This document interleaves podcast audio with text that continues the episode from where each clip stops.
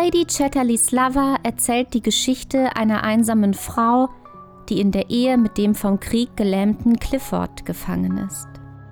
Erst als sie dem Wildhüter ihres Anwesens, Oliver Mellors, begegnet, entdeckt sie nach und nach die Schönheit in der Welt der Sinnlichkeit und Natur.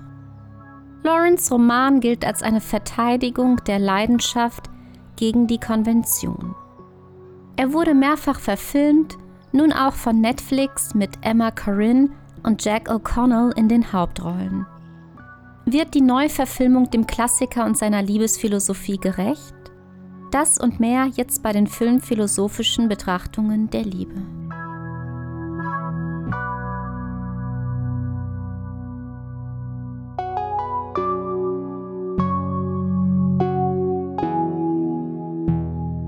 Filmphilosophische Betrachtungen der Liebe.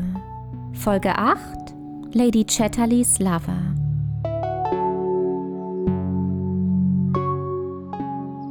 Netflix brachte letztes Jahr den Film Lady Chatterleys Lover von Lou de Clermont-Tonnerre heraus, eine Neuverfilmung von Lawrence Romanklassiker aus dem Jahr 1928.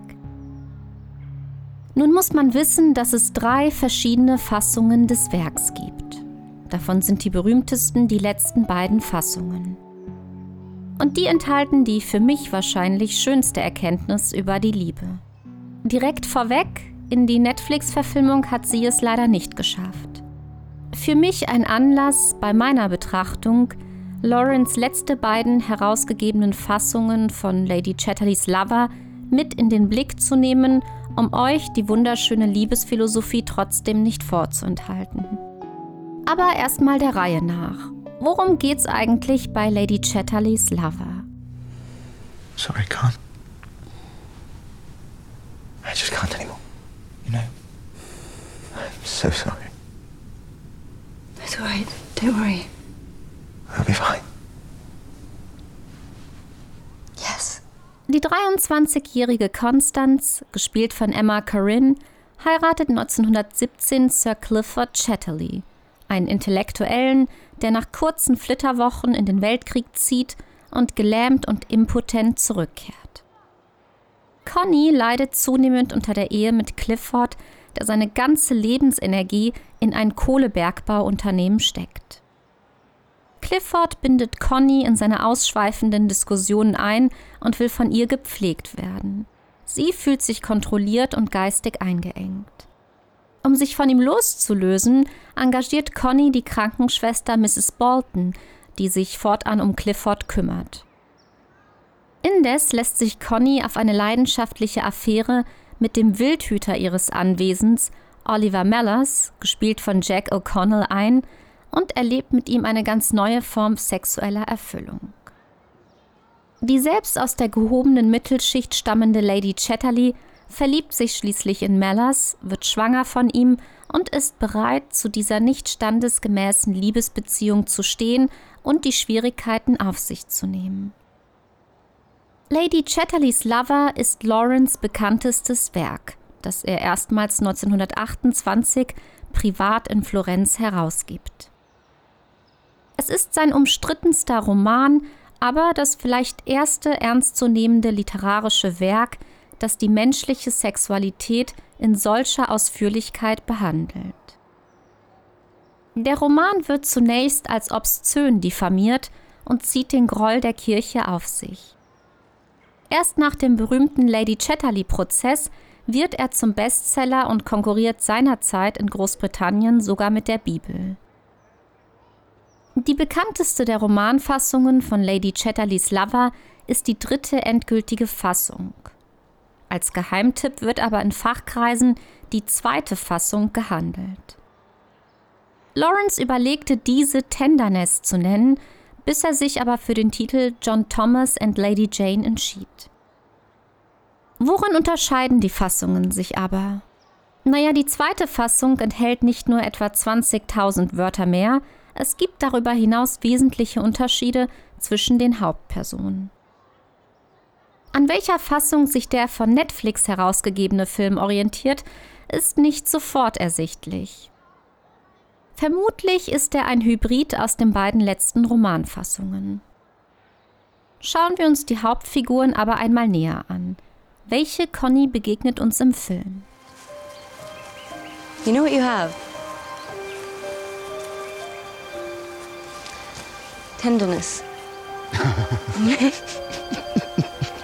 I, I didn't say you were gentle. I've had enough of gentlemen. Im Film verkörpert Conny eine emanzipierte Frau, die mit einer großen Selbstverständlichkeit für ihre sexuellen Bedürfnisse einsteht und an Mellers herantritt.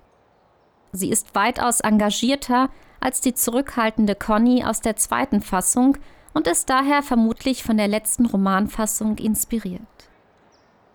Anders bei Clifford. Der ist im Film darauf versessen, seine Impotenz in potente industrielle und politische Macht zu verwandeln und damit an der zweiten Fassung orientiert. Clifford, der seine körperliche Schönheit durch die Lähmung verloren hat, symbolisiert im Buch die geistige Schönheit. Im Film bleiben die intellektuellen Dialoge zwischen Clifford und Conny hingegen nicht nur aus, er wird darüber hinaus von einem nicht besonders herausstechenden Matthew Duckett eher langweilig und wenig charmant gespielt. Dadurch wirken Connys Gefühle für Clifford wenig nachvollziehbar. In der zweiten Romanfassung ist das nicht so offensichtlich. Conny hängt hier persönlich an Clifford und tastet sich nur langsam an den Wildhüter heran. Doch nicht nur das ist schade.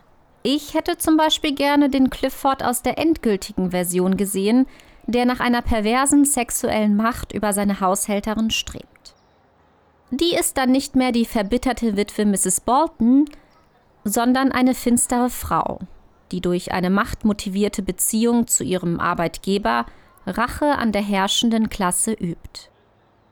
Diese machtvolle und abhängige Beziehung hätte im Film einen klaren Kontrast zur freien Beziehung zwischen Conny und Mellers gebildet und Lawrence Liebesphilosophie, die in erster Linie eine Hommage an die Freiheit ist, viel eher für die ZuschauerInnen transparent gemacht.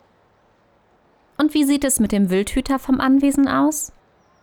Der Wildhüter, das klassenüberschneidende Motiv in allen drei Romanfassungen, heißt im Film Oliver Mellers. Damit ist klar, dass er durch die endgültige Fassung inspiriert ist. In der zweiten Fassung heißt er nämlich Oliver Parkin und ist ein braunhaariger, braunäugiger Mann vom Lande. Er hat den Krieg als einfacher Soldat mitgemacht und spricht im örtlichen Dialekt. Der Mellers hingegen, der uns im Film begegnet, hat es zum Offizier gebracht und kann Französisch, Deutsch und das Englisch des Königs. Er ist ein schlanker, blauäugiger Mann, der Gentleman genug ist, um Connys Vater vorgestellt zu werden und sich mit ihm zu unterhalten. Ein Mann, der selbst damals für Conny als Ehemann nicht völlig unannehmbar war. Auch diese Entscheidung zeigt, dass Clément Tonnerre sich eher auf einen massenkonformen Film konzentriert, als auf Lawrence Botschaft, dass sexuelle Anziehung, Zärtlichkeit und Liebe die Schranken von Klasse, Vergangenheit, Herkunft und Tradition überspringen können. Umso mehr lohnt es sich im Folgenden, beide Romanfassungen heranzuziehen, um die Liebesphilosophie hinter Lady Chatterleys Lover zu verstehen. Also was sagt uns dieser Film über die Liebe? Why would you even suggest such a thing? You've told me how much you would love a child. This way you could have one to dote on, to fill your days. As far as anyone else knows, I might still be capable of fathering a child. If we raised him here at Ragby, he'd be ours. Do you really mean this? Well, of course, I wouldn't want you to yield yourself completely to him. But the mechanical act of sex is nothing when compared to a life lived together. As long as you govern your emotions accordingly, we ought to be able to arrange this thing as simply as a trip to the dentist. A trip to the... In der Beziehung von Clifford und Connie Chatterley wird die sinnliche Liebe entwertet und von der intellektuellen Entwicklung des Menschen sichtlich abgetrennt. Cliffords Impotenz klammert das Sinnliche aus, lenkt den Fokus stattdessen auf Wissen, Macht und Politik. So zieht sich Clifford zunehmend in machtmotivierte Projekte zurück, während Conny sich der Schönheit in der Welt der Kunst zuwendet. Menschlicher Kontakt, Liebe und Sex bedeuten ihr wenig, verglichen mit der Erfüllung, die sie in Büchern oder manchen Gedichten findet. Erst als sie zufällig sieht, wie der Wildhüter ihres Anwesens, Oliver Mellers, sich draußen wäscht, ja, er ist splitterfasernackt, gerät ihr Verständnis von Liebe und Schönheit ins Wanken. Constance ist fasziniert von Mellers schönem Körper. Indem Lawrence die Liebe mit dem Sehen einer schönen Person beginnen lässt, scheint er zunächst einem neuplatonisch-christlichen Begriff von Liebe zu folgen. Lawrence schreibt, Yet in some curious way it was a visionary experience. It had hit her in the middle of the body. She saw the clumsy breeches slipping down over the pure, delicate white loins. The bones showing a little, and the sense of aloneness, of a creature purely alone, overwhelmed her. Perfect white solitary nudity of a creature that lives alone, and inwardly alone. And beyond that, a certain beauty of a pure creature, not the stuff of beauty, not even the body of beauty, but a lambency, the warm white flame of a single life, revealing itself in contours that one might touch, a body. Wie der italienische Dichter Marsilio Ficino bestimmt Lawrence die Liebe als ein Verlangen nach Schönheit. Wobei die Schönheit bei Ficino etwas rein Geistiges ist. Sie könne nur mit den Augen, dem Ohr und dem Verstand wahrgenommen werden. Riechen, Schmecken und Tasten sind Ficino zufolge hingegen, da sie nur einfache Formen wahrnehmen könnten, untauglich, diese Grazie wahrzunehmen. Das Betrachten eines schönen Körpers habe das Potenzial, den Liebenden zu Gott zu führen, beziehungsweise ihn zum Tier zu machen, je nachdem, ob auf das Sehen die Kontemplation oder aber nur das Berühren des Körpers folgt.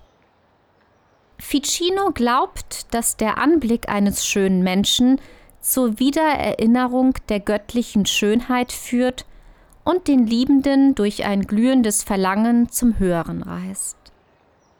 Doch das Höhere sei nur mit der Vernunft begreifbar. Conny ist in der Tat in diese neuplatonisch-christliche Welt von Schönheit hineingeworfen kehrt ihr aber nach der Begegnung mit Mellers den Rücken. Auf das Sehen seines schönen Körpers folgt nämlich die Berührung des Körpers, und zwar zunächst des eigenen. Im Film sehen wir, wie Conny sich nackt im Spiegel betrachtet und berührt. In John Thomas and Lady Jane sagt sie, dass ihr Körper zwar nicht lebendig, aber auch noch nicht wie Cliffords Körper vom Tode gezeichnet sei. Er, Clifford, schien Dinge zu sehen und Dinge zu wissen, aber nie etwas Wirkliches zu sein. Kein Hauch von einem anderen Lebewesen oder Geschöpf oder Ding fand Einlass bei ihm. Er wusste über das Leben Bescheid, aber er war kein Leben. Kein Lebenshauch ging von ihm aus. Nur dieses merkwürdige Wissen, über die Dinge. Indem Conny sich von Clifford abwendet, distanziert sie sich auch von der Vernunft und stellt die Leidenschaft des Körpers vor das Gefängnis der Vernunft. Sie beginnt eine Affäre mit Mellers und wird schließlich schwanger. Diese Ambivalenz zwischen Körper und Geist transportieren Parkin und Clifford in der zweiten Romanfassung deutlicher als in der endgültigen. Parkin ist Conny geistig weitaus unterlegener als etwa Mellers und symbolisiert dadurch die sinnliche Schönheit insgesamt viel natürlicher und authentischer. In der zweiten Fassung sagt Conny, dass Parkin ihr die Schönheit seines Körpers, Clifford die seines Geistes gebe. An dem einen hänge sie leidenschaftlich, an dem anderen persönlich. Wenn sie Parkins Gesicht durchforscht, sehe sie den göttlichen Glanz und versuche ihn zu leugnen. Anders als bei Ficino kann bei Lawrence die körperliche Schönheit also durchaus den Weg zum Göttlichen offenbaren. Conny ist die geistige Welt der Schönheit gewohnt.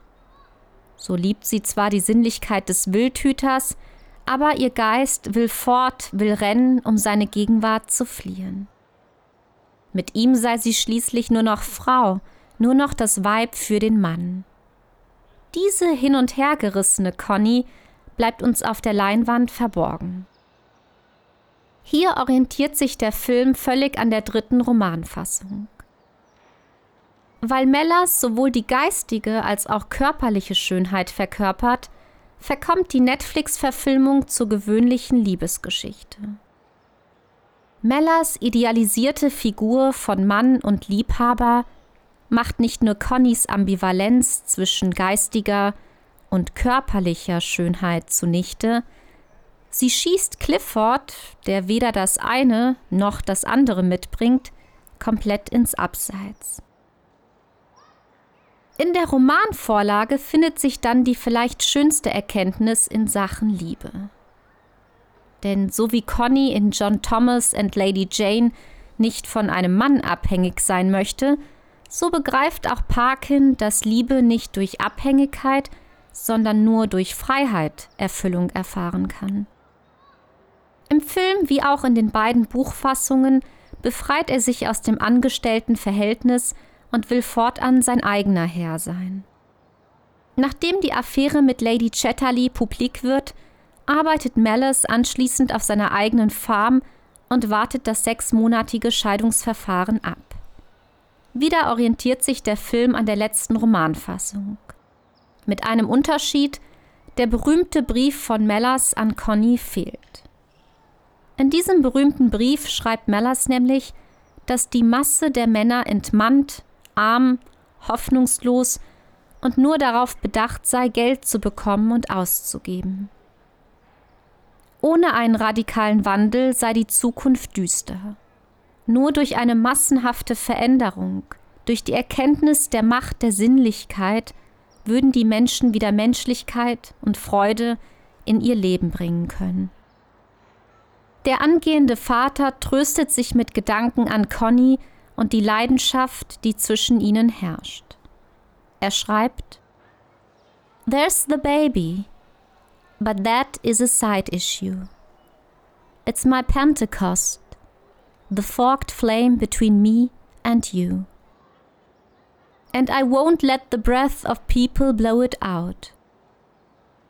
My soul softly flaps in the little Pentecost flame with you like the piece of fucking. We fucked a flame into being. Even the flowers are fucked into being between the sun and the earth. I love being chased now. I love it as snowdrops love the snow.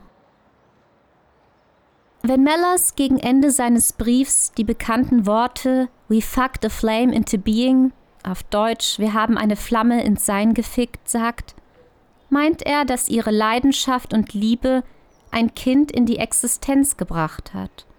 Auf Englisch A child will be brought into being, während er das Kind zuvor nur als Nebenschauplatz erwähnt. Mellers und auch Conny, die sich zwar ein Kind wünscht und sagt, sie hänge an Kindern und nicht an Männern, bleiben bei Lawrence ambivalent in Bezug auf ihre bevorstehende Elternschaft. Diese Ambivalenz und die große poetisch-philosophische Kraft des Mellers aus der endgültigen Fassung fehlen im Film. In John Thomas and Lady Jane hingegen erkennt Conny, dass die Idee der ewigen, lebenslangen Liebe und die der Ehe von katastrophaler Wirkung auf den Willen sind. Sie sagt, Ich glaube, es hat absolut keinen Zweck, über die Unsterblichkeit zu sprechen. Sie ist etwas, was man dadurch hat, dass man nicht darüber nachdenkt.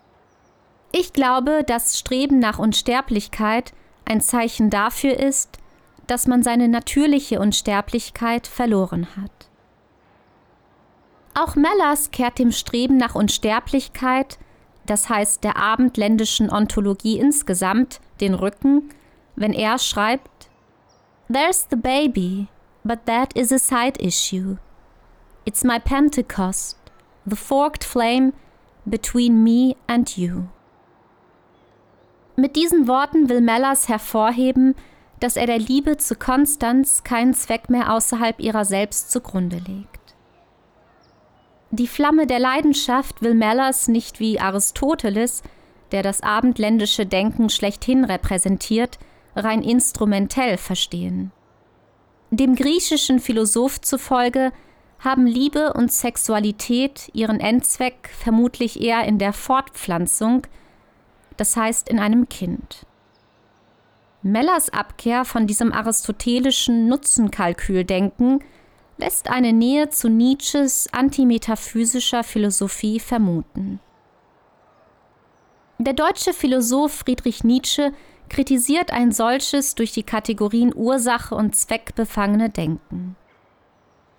Demnach würde der Prozess gegenüber dem Etwas, das heißt das Werden gegenüber dem Sein, lediglich als Entstehungsphase vorangestellt. Er schreibt, das Gemeinsame aller dieser Vorstellungsarten ist, dass ein Etwas durch den Prozess selbst erreicht werden soll. Und nun begreift man, dass mit dem Werden nichts erzielt, nichts erreicht wird. Nietzsche befreit das Werden vom Ende. Damit ist der Zweck der Liebe nicht mehr die Fortpflanzung und ein Kind, sondern der Akt der Liebe selbst. Ein ewiges Werden ohne Anfang und Ende. Und genau das ist die Botschaft von Lawrence, nämlich dass die amorphe Flamme der Leidenschaft zwischen den Liebenden letztlich höher wiegt als die sichtbar gewordene Liebe in Form eines Kindes.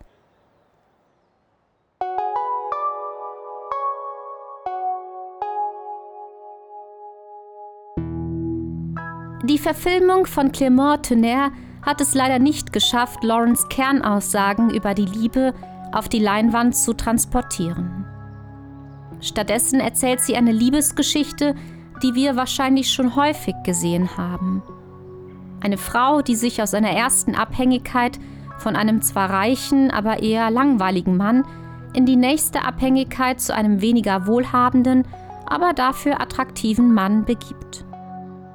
Und wie soll es anders sein? Ein Kind ist auch schon auf dem Weg, das die beiden für ewig aneinander bindet. Lawrence wollte vermutlich etwas anderes sagen, nämlich dass die Liebe nicht durch Abhängigkeit vom Geliebten, sondern nur durch Freiheit Erfüllung erfahren kann. Deshalb ist Conny in den beiden letzten Romanfassungen zum Schluss weder mit Parkin noch mit Mellers vereint. Stattdessen gehen sie getrennte Wege und es bleibt offen, ob sie zusammenleben werden. Der Film hingegen endet damit, dass Conny und Mellers wieder zueinander finden und liefert dadurch das klassische Happy End. Wenn ihr jetzt Lust auf eine romangetreue und gute Verfilmung der zweiten Fassung bekommen habt, empfehle ich euch die französische Version Lady Chatterley von der Regisseurin Pascal Fin aus dem Jahr 2006. Viel Spaß beim Schauen.